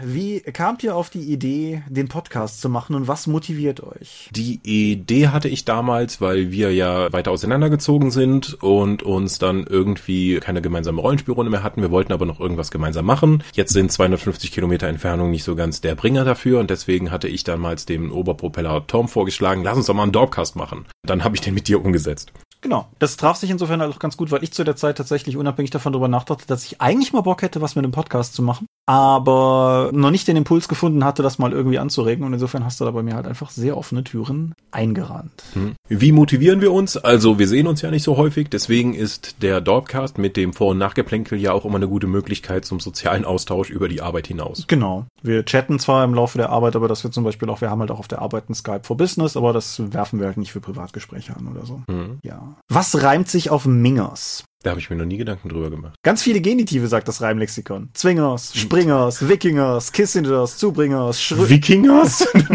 Schrödingers, Fingers, Skispringers, Zeigefingers, Mittelfingers. Aha. Das hast du vorab recherchiert? Ja. Das ist deine Vorbereitung für den Podcast, ja? Ja, einer, einer von den Kommentaren bei was wir insgesamt besser machen könnten, hat reingeschrieben, wir könnten uns ja ruhig mal vorbereiten. Also habe ich Quatsch. Das ist Teil unseres Charmes, das einfach so runterzureiern. Ich denke auch. Apropos nicht vorbereitet. Entscheidet ihr spontan, welches Produkt, also Rollenspielprodukt, Buch, Film und so weiter, ihr privat als nächstes konsumiert oder habt ihr eine Liste, die ihr abarbeitet, in Klammern Pile of Shame? Privater Rollenspielkonsum? Ja. Also seit ein paar Jahren ist mein Rollenspielkonsum fast ausschließlich beruflich bedingt. Das heißt, ich prüfe dann oder ich lese vorab Kram, der uns angeboten wurde oder ob wir das halt machen sollen oder ich, ja, also das ist vor allen Dingen Kram, also mich vorzubereiten auf Kram, den ich bearbeiten muss. Sei es jetzt die aktuelleren Sachen wie das Warhammer Fantasy Rollenspiel vierte Edition, plus die ganzen Abenteuer, die dazukommen oder die Savage Worlds Abenteuer Edition und so weiter und so fort. Tatsächlich, was ich privat lese, sind ja vor allen Dingen Tabletop-Sachen momentan, weil die weit genug von meinem Job entfernt sind, dass ich da tatsächlich noch ein bisschen Abstand habe. Sobald ich Rollenspielmaterial privat lese, habe ich halt immer die berufliche Brille mit auf. Deswegen kann ich dadurch nicht so gut abschalten. Mhm. Aber ja, ansonsten für Videospiele und Filme und Serien habe ich keine wirkliche Liste. Also klar, ich habe eine Netflix-Watchlist und ich habe halt ungesehene Blu-rays im Schrank stehen, aber das, das ist halt nicht so wirklich. Bei Büchern habe ich einen Plan. Da habe ich tatsächlich einen Plan, der funktioniert so, dass es immer drei variable Bücher gibt und dann einen Star Wars Roman und dann einen Discworld Roman. Weil ich nämlich das, äh, mir letztes Jahr das Ziel gesteckt habe, insgesamt mich mal einmal durch die Discworld zu lesen und Star Wars Romane lese ich ja eh immer bei. Dementsprechend ist es immer 1, 2, 3 Star Wars Discworld und immer so rum. Hm. Unterbrochen von variabel guten Star Wars Comics dank der Star Wars Comic Kollektion. da habe ich eine gute Empfehlung gemacht, ne? Oh, total. Da reden wir auf jeden Fall mal drüber, wenn die durch sind. Ich, ein Jahr noch oder so. Seid ihr euch bewusst, dass ihr Leute mit dem, was ihr tut, glücklich macht und zum Lachen bringt? Nein, aber das ist schön zu hören. Es ist immer ein bisschen so das Imposer-Syndrom, wenn du dann äh, dir vorstellst, so, warum hört ihr das überhaupt? Habt ihr nichts Besseres zu tun? Warum fasziniert euch das? Aber das ist, würde ich sagen, immer noch so ein bisschen, dass ich einfach nicht verstehe, warum ihr uns Geld dafür gebt, dass wir uns hier alle zwei Wochen zusammensetzen und über Kram reden. Einfach unsere Meinung kundtun. Ja, ich, ich, also ich bin mir dessen aber durchaus bewusst, so, unter anderem ja zum Beispiel auch, weil wir ja schon durchaus sehr, sehr krasse Zuschriften von Leuten in argen Notlagen bekommen haben oder so, mhm. die dann halt gesagt haben, dass wir ihnen offensichtlich Kraft gegeben haben in der Zeit und es ist schwierig mit Worten zum Ausdruck zu bringen, wie sehr mich das wirklich freut und ehrt. Und ich bin mir sehr. Ja, aber auch berührt, mhm. weil den Unfug, den wir machen, halt, ihr füllt das, was wir hier tun, mit Bedeutung, indem ihr das für euch selbst verinnerlicht und einfach das daraus mitnehmt. Und das ist einfach eine total tolle und irre Erfahrung. Auf jeden Fall. Und etwas, wofür ich noch auf eine ganz andere Weise als zum Beispiel für die Patreon-Unterstützung einfach sehr dankbar bin, weil das ist nicht selbstverständlich. Mhm. Und was ich ja auch schon mehrfach dazu gesagt habe, glaube ich, auf jeden Fall schon mehrfach geschrieben habe, ich kann das seit den letzten beiden Jahren durchaus auch auf einer anderen Ebene noch sehr gut nachvollziehen, weil ich habe ja von Januar 17 bis Februar 18 gerechnet, innerhalb von 14 Monaten beide Elternteile verloren. Und in beiden Trauerphasen haben mir auch Podcasts tatsächlich geholfen. Also ich verstehe den Mechanismus dahinter. Ich finde es nur gleichzeitig, wie du sagst, im Post Imposter-Syndrom sehr irritierend, dass wir diese Kraft auch haben, weil wir sind ja nur wir und das andere sind ja tolle Podcaster. Aber Menschen, Psyche und so. Wie viel Zeit investiert ihr pro Folge? Uh, also, dass wir es, müssen wir sehr differenziert sehen. Ja. Ich etwa so drei bis drei Stunden, also so lange wie etwa hier die Aufnahme mit Vor- und Nachgespräch dauert. Thomas, glaube ich, mindestens nochmal die gleiche Zeit obendrauf. Ja, also Vor- und Nachgespräch rechne ich gedanklich irgendwie nie mit, weil wie eben schon gesagt, das ist ja auch so ein bisschen unsere Chance, einfach ein bisschen zu quatschen. Aber wenn wir mal sagen, eine durchschnittliche Dropcast-Folge Folge dauert ungefähr eine Stunde aufzunehmen, dann kann man rechnen, dass dann nochmal drei bis vier Stunden Nachbereitung draufkommen. Nachbereitung ist dann tatsächlich alles so von dem eigentlichen Schnitt, Ös und Äs rausschneiden, manchmal Sätze gerade ziehen, womöglich und so. Dann aber halt auch die, den Eintrag auf die Webseite packen, das Ding hochladen, Vorspann, Abspannmelodie mischen, einmal pro Monat die Mäzenatenschau aufnehmen. Also was halt, das, das kommt dann halt nochmal oben drauf. Und damit ist man dann halt, wenn wir mal deine drei Stunden nehmen und meine nochmal draufpacken, ja, kann man sagen, sechs bis sieben Stunden pro Folge ist, glaube ich, durchaus realistisch. Ich habe das Gefühl, dass die deutschen Podcaster und Blogger alle ihr auch, besonders aber eure Konkurrenz, in Klammern SK Podcast, einfach viel zu lieb sind und viel zu selten Tod und Hass reden. Daher die Frage, gibt es einen geheimen Friedensvertrag oder soziale Podcaster, Blogger-Normen, dass man keine harte Kritik übt und fast alles geil findet? Also erstmal ist der SK Podcast keine Konkurrenz, sondern ein Mitbewerber auf dem Podcastmarkt. Diese weichgespülten Storyspieler da drüben. so, da habt ihr euren Hate Speech. Nee, also ich höre den ja auch gerne. Die haben, ich finde einige von den Elementen des SK Podcasts wirklich cool, auch wenn wenn die halt sehr andere Meinungen vertreten als ich. Aber ich glaube, es gibt genug Negativität in der Welt und die wirst du auch ohne weiteres finden. Und ich finde es eigentlich, finde überrascht über den Hinweis, dass es alles so positiv wäre. Nämlich aus meiner Verlegersicht ist das Feedback nämlich nicht immer so positiv. Wie siehst du das? Die Verlegersicht habe ich nicht in dem Maße, weil ich da, sagen wir mal, nochmal anders arbeite einfach. Ich habe ja wenig Kontakt, sagen wir mal, mit, mit Feedback oder so. Ich sehe das vor allen Dingen so, dass ich vor allen Dingen unterschreibe, dass es ohnehin schon genug Negativität da draußen gibt. Ich habe da ja auch mal diesen Blogartikel geschrieben, dass man Dinge nicht immer direkt kacke finden soll. Link unten in den Show Notes, wie immer. Ich möchte Positives verbreiten. Das heißt nicht immer, dass ich alles geil finde. Siehe zum Beispiel heute Lifeless Planet Besprechung oder sowas. Aber ich habe auch keinen Bock jetzt hier irgendwie mit den Fackeln und den virtuellen Heugabeln loszuziehen und da irgendwie einen auf Streit zu machen. Deshalb vor allen Dingen Hass gebiert ja auch immer neuen Hass.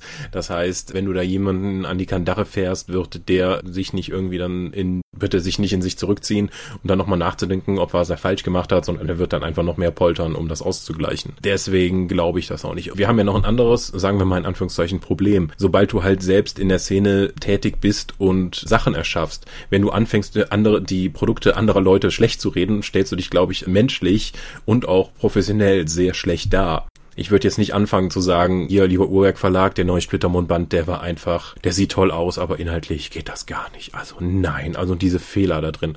Ich habe noch kein Splittermond-Buch jetzt so gelesen, aber das würde ich auch, also dann würde ich auch nie darüber herziehen auf diese Weise. Nee, das ist richtig. Und was ich mir halt immer sage ist, ja, natürlich gibt's auch Dinge, die mir nicht gefallen, aber ich persönlich glaube, die Welt wird ein besserer auch dadurch, dass wir Dinge multiplizieren, die wir gut finden und nicht unbedingt Dinge, die wir nicht gut finden.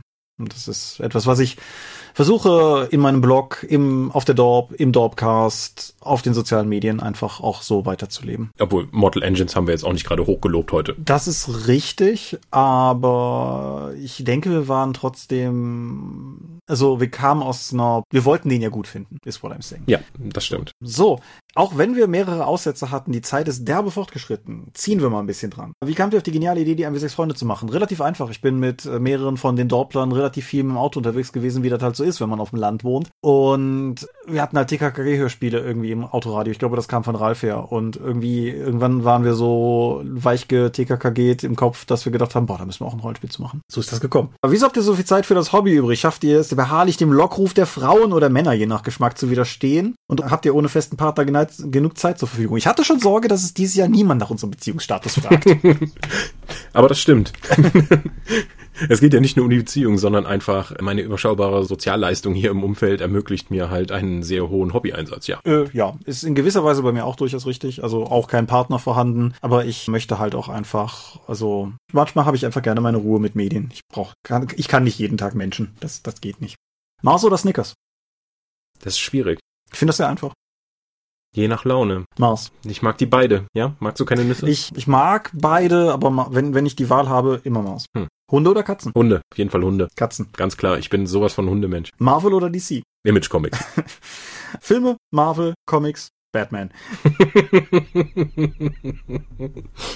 Herr der Ringe oder der dunkle Kristall? Herr der Ringe. Ja, ich glaube auch. Mag auch beide sehr gerne, aber im Zweifelsfall Herr der Ringe. Stimmen die hartnäckigen Gerüchte, dass der Mingas eigentlich ein total begeisterter Fluff-Spieler ist, der zu Hause heimlich eine Bibliothek mit Indie-Hipster-Erzählrollenspielen hat, der sich für den Dorpkasten immer verstellt, um diesem Spannungs-Vibe Crunch versus Fluff zwischen euch beiden aufrechtzuerhalten? Nein. Das war ja einfach. Wie konnte Scorp sein DSA 1 Trauma überwinden? Indem ich nicht mehr DSA 1 spiele. Wie kann man denn den Breakfast Club nicht mögen? Habt ihr euch den Scheiß mal angeschaut? so, ich meine jetzt nicht nur mit 20 Jahren Abstand, sondern auch mit, ja gut, ich habe natürlich den Vorteil, den nicht in meiner verklärten, emotional empfänglichen Jugendphase gesehen zu haben, sondern jetzt mit meinem fantastisch geschulten Ge Medienanalyse-Gehirn. Und wenn ich diesen Quatsch heute sehe, muss ich dann einfach nur sagen so, ach, Leute, ihr habt alle furchtbare Probleme und ihr seid völlig zu Recht da weggeknastet. Wir haben da schon mal ausführlich drüber gesprochen, auch im Dropcast. Ich finde, es ist ein fantastischer Film, den jeder gesehen haben sollte und mhm. der einen im genau richtigen Maße zivilen Ungehorsam lehrt oder so. Ah, was schenken sich Thomas und Scott eigentlich zu Weihnachten oder Geburtstagen? Allgemein gesprochen, no Spoilers für dieses Jahr. Ähm, nix? Ja, nix. Ich hab, neulich habe ich dir mal Kickboxer Vengeance, glaube ich, zum Geburtstag geschenkt letztes Jahr, oder? War das nicht schon vorletztes Jahr? Auch möglich, auf jeden Fall. Es ging ja auch darum, dass wir den bald gucken können. Also insofern. Genau, das, das war der, der Hauptgrund. Aber ich feiere meinen Geburtstag ja auch nicht, von daher gibt's auch keine Geschenke. Nein, wer, ich sage mal, wer mir was schenken möchte, bitte schenkt mir Bücher. Einfach, weil ich mich freue, wenn man Leute, wenn mir Leute Bücher schenken, die ich mir halt selbst sonst wahrscheinlich nicht geholt hätte. Aber nein, ich, ich feiere sowas eigentlich auch nicht wirklich. Woher kommt Michaels Narbe? Eine Gehirn-OP, hatte ich hier nie drüber erzählt. Ich hatte vor, äh, ich hatte 2011, wurde bei mir ein Gehirntumor diagnostiziert und den haben sie dann rausgenommen. Ja. Und daher ist die, habe ich die Narbe am Kopf. Kann der Mingers sich nicht endlich mal einen Twitter-Account zulegen? Ich hatte mal einen Twitter-Account, ich habe es so dermaßen gehasst, dass ich da aufgehört habe. Und ich hoffe, ich kann es irgendwann mal einrichten, dass ich auch nicht mehr in den beruflichen Twitter-Account reinschaue und das komplett unserem Marketing-Team jetzt überlasse, weil ich Twitter für ein Geschwür in unserer Gesellschaft halte, hm. das das Schlechteste im Menschen hervorbringt. Diese Frage kommt zu einem ungünstigen Zeitpunkt, weil ich gerade meinen persönlichen nach äh, Ende offen gehaltenen Social Media Detox fahre. Also ich bin nicht komplett weg. Man kann nicht immer noch über Twitter erreichen, über Facebook erreichen und so, aber ich habe es weitestgehend vom Handy verbannt. Ich habe alle Notifications verboten und bin nicht traurig drum, muss ich ehrlich sagen. Es ist schade, weil ich auf Twitter wirklich viele schöne Diskussionen hatte und habe, aber der Downer-Aspekt, der damit einhergeht, ist gerade für mich auch im letzten Jahr massiv in die Höhe gegangen.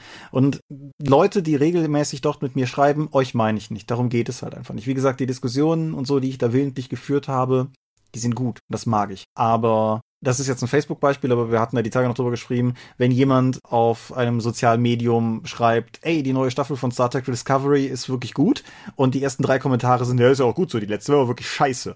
So, das ist einfach, nein, da möchte ich nicht sein. Ich weiß noch nicht, wo das hinführt. Momentan teste ich einfach mal, wohin mich das führt. Was ist euer Lieblingswhisky? Racke Rauchzart. Ich äh, habe keinen expliziten Lieblingswhisky, aber ich finde, ein guter Whisky schmeckt, als hättest du in ein Blumenbeet gebissen. ich weiß nicht, das letzte Mal, dass ich Whisky getrunken habe, ist so echt lange her. Ich trinke halt, in den letzten Jahren habe ich tatsächlich meinen Alkoholkonsum fast auf null reduziert. Ja. Nutzt ihr Sachen, die ihr im Studium gelernt habt, auch für eure Arbeit? Inhaltlich nicht, strukturell jeden Tag. Ja, kann ich, kann ich genauso bestätigen. Schuhgröße. Zwischen 42 und 45 je nach Schuh. 43,5. Kann ein allmächtiger Gott einen Stein erschaffen, den er selbst nicht hochheben kann? Leute, das haben wir jetzt schon zweimal hier besprochen. Aber offensichtlich nicht abschließend. Es kommt auf das Allmachtskonstrukt an, das man anwendet. es gibt die sogenannte abdingbare Allmacht, dann kann man sozusagen irgendwann sagen, ich bin jetzt nicht mehr allmächtig, dann könnte man in seiner Allmacht einen solchen Stein erschaffen und dann die Allmacht abgeben und den Stein nicht mehr heben können. Es gibt allerdings das Argument, dass das dass ein solches Wesen gar nicht allmächtig, sondern nur sehr mächtig wäre. Dann gibt es die sogenannte essentielle Allmacht. Bei der essentiellen Allmacht kann das Wesen die Allmacht nicht abgeben und da kommt es dann darauf an, wie man Allmacht definiert. Wenn man Thomas Sonner Queen folgt, zum Beispiel, ist Allmacht immer noch an die Gesetze der Logik gebunden und dann geht es natürlich nicht. Es gibt aber auch spätere Philosophen, wie zum Beispiel Descartes, die der Meinung sind, dass ein allmächtiges Wesen auch von der Logik nicht eingeschränkt werden kann und das kann dann halt einen Stein erschaffen, den es nicht heben kann und ihn dann hochheben, direkt nachdem es ein rundes Viereck gezeichnet hat und ja, so. Mal gucken, wie oft das noch kommt. Einmal hatten wir die Burrito-Variante, aber das führt uns ja auch nicht weiter. Was du nicht siehst, ist mein Kopfschütteln. Gut, gut. Ich habe das studiert. Das, ist, das haben wir im Prinzip schon. Das haben wir im Prinzip schon. Wenn ihr ein Obst oder Gemüse wärt, welches wärt ihr dann? Möhre. Hm. Gute Frage. Pastinake. Indiana Johnson The Fate of Atlantis oder Day of the Tentacle? Day of the Tentacle. Deine Antwort ist natürlich falsch. Indiana Johnson The Fate of Atlantis. Ist Mairi im wirklichen Leben wirklich so nett und nerdig? Ja, das ist, also in dem Kanal ist nichts gekünstelt. Die sind halt natürlich und ich glaube, das macht auch viel von ihrem Erfolg aus, dass eben alles genauso echt ist, wie sie da vorkommen. Ja, ich kann das 100% unterschreiben. Ich finde es total gut, dass man die so Rubrik, wo man uns Fragen stellen kann, nutzt. ja, aber wir kennen noch wichtigere Leute. Genau. Wie ist der Geschmack der Farbe Blau? Ich fürchte, ich habe noch nicht genug Drogen genommen, um das beurteilen zu können. Ich hätte jetzt gesagt warm.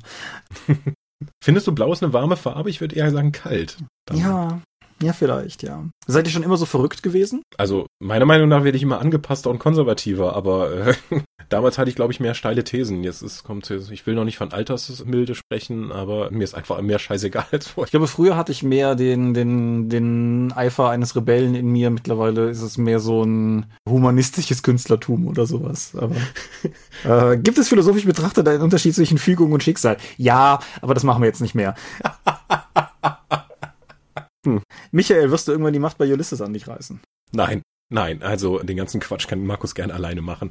Ich bin ja auch Anfang 2017 als Führungskraft zurückgetreten und nur noch als Redakteur bzw. Schrägstrich Layouter unterwegs. Und es ist auch, ich vermisse zwar manchmal dann die Entscheidungsgewalt und auch die Einsichten in die Führungsebene und in die gesamte Firmenstruktur und was wir da alles machen. Andererseits ist es auch sehr befreiend, einfach mal Nein sagen zu können, wenn jemand mit irgendwas ankommt. Ja, das, das. Und Markus hat alle zehn Minuten jemanden im Büro, der irgendwie ein Problem loswerden möchte. Das brauche ich, glaube ich, echt ja. nicht. Ich habe gerade Weird Sisters von Pratchett nochmal gelesen. Das ist ein Buch, das sehr viel darüber sagt, warum es häufig keine gute Idee ist, eine Krone anzuziehen.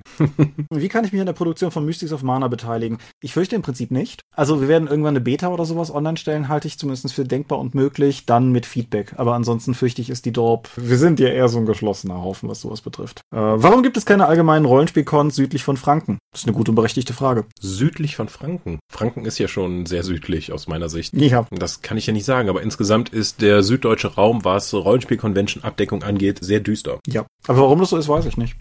Ich kann es ja nicht sagen. Ist die Rollenspielerdichte da vielleicht nicht so hoch? Also, das muss doch da auch. Es gibt ja zumindest sowas wie die Spielwiesen in Franken. Das ist aber, glaube ich, nur Brettspielbereich. Äh, nee, da gab es doch dieses Jahr auch einen Rollenspielbereich. Aber das ist ja Franken, das heißt südlich von Franken. Ich weiß es nicht. Also, da müsstest du irgendjemand fragen, der bergnäher arbeitet. Liebe Hörer, wir haben da Kommentare. Mhm. Beantwortet diese Frage. Wie lange hatte die ursprünglich vor, den Dorpcast zu machen? Ich glaube, zehn Folgen hatten wir gesagt, ne? Ja, hatten wir dann, hatten wir uns ein Ziel gesetzt? Wir hatten uns kein Ziel gesetzt, aber ich glaube, wir hatten mal gesagt, wir machen mal so zehn. Ich habe ich keine Erinnerung dran. Ja. Hört ihr euch alte Folgen nochmal an und was denkt ihr dann im Nachhinein darüber? Mm, nein, ich versuche die, wenn ich irgendwie eine lange Autofahrt habe, höre ich mir schon mal dann die aktuellen an, um mich überhaupt dann zu erinnern, was überhaupt meine Position zu verschiedenen Themen war. Aber darüber hinaus nicht nochmal, nein. deswegen vergessen wir auch immer wieder, wenn wir sagen, ja, da müssen wir mal eine Folge zu machen, bis ihr uns dann in den Kommentaren korrigiert, um zu sagen, ja, da hattet ihr aber in Folge so und so, habt ihr da schon drüber geredet und ihr hattet eine andere Meinung als jetzt. So, huch, stimmt. Ja, oder irgendwann diese eine denkwürdige Folge letztes Jahr, wo wir beide mit Notizen da saßen und kurz vor Aufnahme realisierten, dass wir diese Folge schon gemacht haben. Das war. Aha. ja. Was ist euer Lieblingsessen? Spare Ribs, Döner, Gyros. Und immer mit, alles mit Pommes. Ich, Oder Fritten, wie man bei uns sagt. Fritten, ja. Ich äh, sagte vorhin ja schon von wegen humanistischem, bürgerlichem und so weiter. Ich habe momentan so eine Garnelenphase. Aber davon abgesehen, so rein von, von Dingen, für die ich immer wieder zu haben bin, ich, das heißt ja überall anders, aber ich so als Rheinländer kenne das als Möhren untereinander. Wenn du Möhren und Kartoffeln quasi zu so einer Art Püree stampfst und dann idealerweise noch eine Mett- oder Bratwurst reinhaust, so da, da, da bin ich, bin ich immer sehr für zu begeistern. Ich weiß nicht, ob ihr soweit in Alsdorf hattet. Nee, wir hatten nur Himmel und Äd. Also, dass wenn du Apfelkompott und Kartoffelpüree zusammenmixst. Ja, das ist auch durchaus immer gut. Aber das habe ich schon ewig nicht mehr gegessen. Für meine Rollenspielrunde am Wochenende werde ich ein Rezept, ein Partyrezept meiner Mutter probieren. Das nennt sich Schnitzelauflauf. Das ist quasi wie eine Lasagne, aber statt Nudelnplatten nimmst du Schnitzel. Ah, ich freue mich so drauf. Das klingt fantastisch. Ja, ich habe heute schon einen großen Berg Schnitzel im Rewe geholt. Ja, so, was sind eure Guilty Pleasures im Rollenspiel, Film und Literatur? Vorletzte Frage übrigens. Supernatural schauen äh, im Rollenspiel. My Little Pony, ist das ein Guilty Pleasure? Weil ich fühle mich gar nicht guilty dabei. Ja, das ist auch mein Problem bei allem, was ich nennen könnte. Ich glaube am ehesten vielleicht tatsächlich momentan die Star Wars Comics, weil ich fast keinen von denen gut fand bis jetzt, aber irgendwie trotzdem alle gerne lese. äh, alles, was mit Ninjas zu tun hat, alles, wo, alles, wo Jean-Claude Van Damme mitspielt. Ich weiß nicht, wie oft ich in meinem Leben Bloodsport gesehen habe, ist auf jeden Fall eine höhere zweistellige Zahl. Also insofern, äh, ja, also was. Ja, und die letzte Frage, das habe ich den Blog schon weggelegt, die letzte Frage lautete, wie funktioniert das eigentlich mit den drei Muscheln? ich glaube, im Roman wird's erklärt. zum Film. Ralf betont das ja immer wieder, wenn dieser Film zur Sprache kommt. Ich habe den Roman zum Film äh, aber nicht gelesen. Was spielt denn der nochmal? Das dauert. Und ich bin jemand, der, ich bin derjenige, der den Roman zu Doom gelesen hat, ja. Aber ich habe den Roman zu Demolition Man nicht gelesen. Ich habe sogar den Roman zu dem Mutant Chronicles Film gelesen. Also ich als jemand, der den Roman zu Wing Commander 4 gelesen habe, kann deinen Ansatz durchaus gut nachvollziehen. Ich habe gerade mal geguckt, Demolition Man spielt im Jahr 2032. Wir haben also noch ein paar Jahre Zeit, um das zu recherchieren. Nebenbei, wir haben 2019, es ist das Blade Runner Jahr. Jura. Ja. So, das war's mit Fragen. Ich fand, es war eine ganz, ganz gute Mischung zwischen ernsten Fragen und ein bisschen Unfug. Mhm. Konnte man durchaus machen. Ich persönlich mache das immer sehr gerne mit diesem einmal im Jahr diese Frage. Ich denke, öfters sollten wir es nicht machen, aber so als Einstieg ins Jahr. Auch für uns, um nach der Winterpause mal wieder so ein bisschen warm zu werden mit dem Mikro und so, ist das, glaube ich, ganz, ganz okay. Gibt's noch irgendwas, was du der Welt mitteilen möchtest? Nö. Außer seid nett zueinander. Ich, ja, das unterschreibe ich. Ich denke, wir, den Ausblick auf weitere Dorp-Dinge schieben wir auf die nächste Episode, weil diese Rohaufnahme ist jetzt schon unfassbar lang. Das war ein interessanter Schnitt. Ich habe da gar keine Zeit für sowas. Und insofern sage ich jetzt an dieser Stelle, wir sind die Dorp. Wir finden, ohne Döner existiert keine Liebe und man findet uns unter www.die-dorp.de. Das bringen wir neben dem Dorpcast auch Rollenspiel-Downloads zu eigenen und fremden Systemen. Manchmal veröffentlichen wir sie als Buch. Dorp TV berichtet vor allen Dingen von Cons und Messen unter youtube.com slash die Dorp. Wir sind auf rspblogs.de, dem sterbenden Google Plus, Facebook und Twitter. At die Dorp geht den Tom, at Seelenworte geht an mich. Seelenwort ist auch der Name meines Instagram-Accounts. Meine Webseite gibt es unter thomas-michalski.de. Wir veranstalten die Drakon, die kleine sympathische Pen and Paper Convention in der Eifel. Das nächste Mal vom 26. bis 28. April. Die offizielle Webseite gibt es unter drakon.de. Und möglich wird das alles durch eure milden Spenden auf Patreon. Paywalls haben wir keine. Die Infos gibt es unter patreon.com slash die Dorp. Überprononzierte Aussprache, weil kritisiert wurde, dass ich immer nur Pen and Paper Convention sage und nicht Pen and Paper Convention. Okay. Und meine generelle Aussprache wurde da nicht kritisiert? Ich glaube, es geht explizit um den Sermon und mir ist durchaus bewusst, dass die Anzeichen, die ich in diesem Wortkonstrukt gesprochen habe, mit jedem Jahr weniger wurden. Also insofern.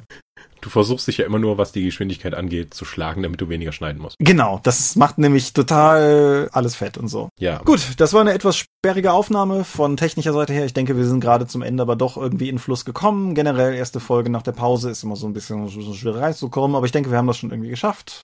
Ich bedanke mich bei dir für dieses Gespräch. Sehr gerne. Ich bedanke mich bei dir für die Gelegenheit. Genau. Und nächstes Mal dann mit einem neuen Repeater in meinem Büro und vor allen Dingen einem griffigen, richtigen, konkreten, vielleicht sogar crunchigen Thema. Ich bin gespannt, was es wird. Bis zum nächsten Mal. Bis denn, adieu und ciao, ciao.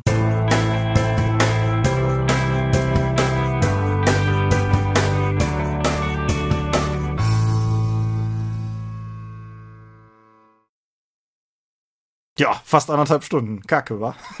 Naja, also wenn du den ganzen Scheiß rausschmeißt, wo immer dann so, Thomas? Michael? Thomas? Hörst du mich? Hallo? Dann geht da noch mal was. Ja, ich, ich denke auch, aber es könnte trotzdem eine etwas überlange Episode werden. Mal gucken. Ich denke, ich werde einfach schon ankündigen, dass diese Folge nicht Sonntagmorgen da sein wird, dann schneide ich die nämlich einfach Sonntagvormittag fertig. Schneid einfach ein Medium raus und irgendwann sammeln wir die an und dann bringen wir nur eine Medienepisode zum Füllen. Deleted Media. ja, die Leute werden es hassen. Oh, auf jeden Fall. Fantastisch. ich stopp mal die Aufnahme.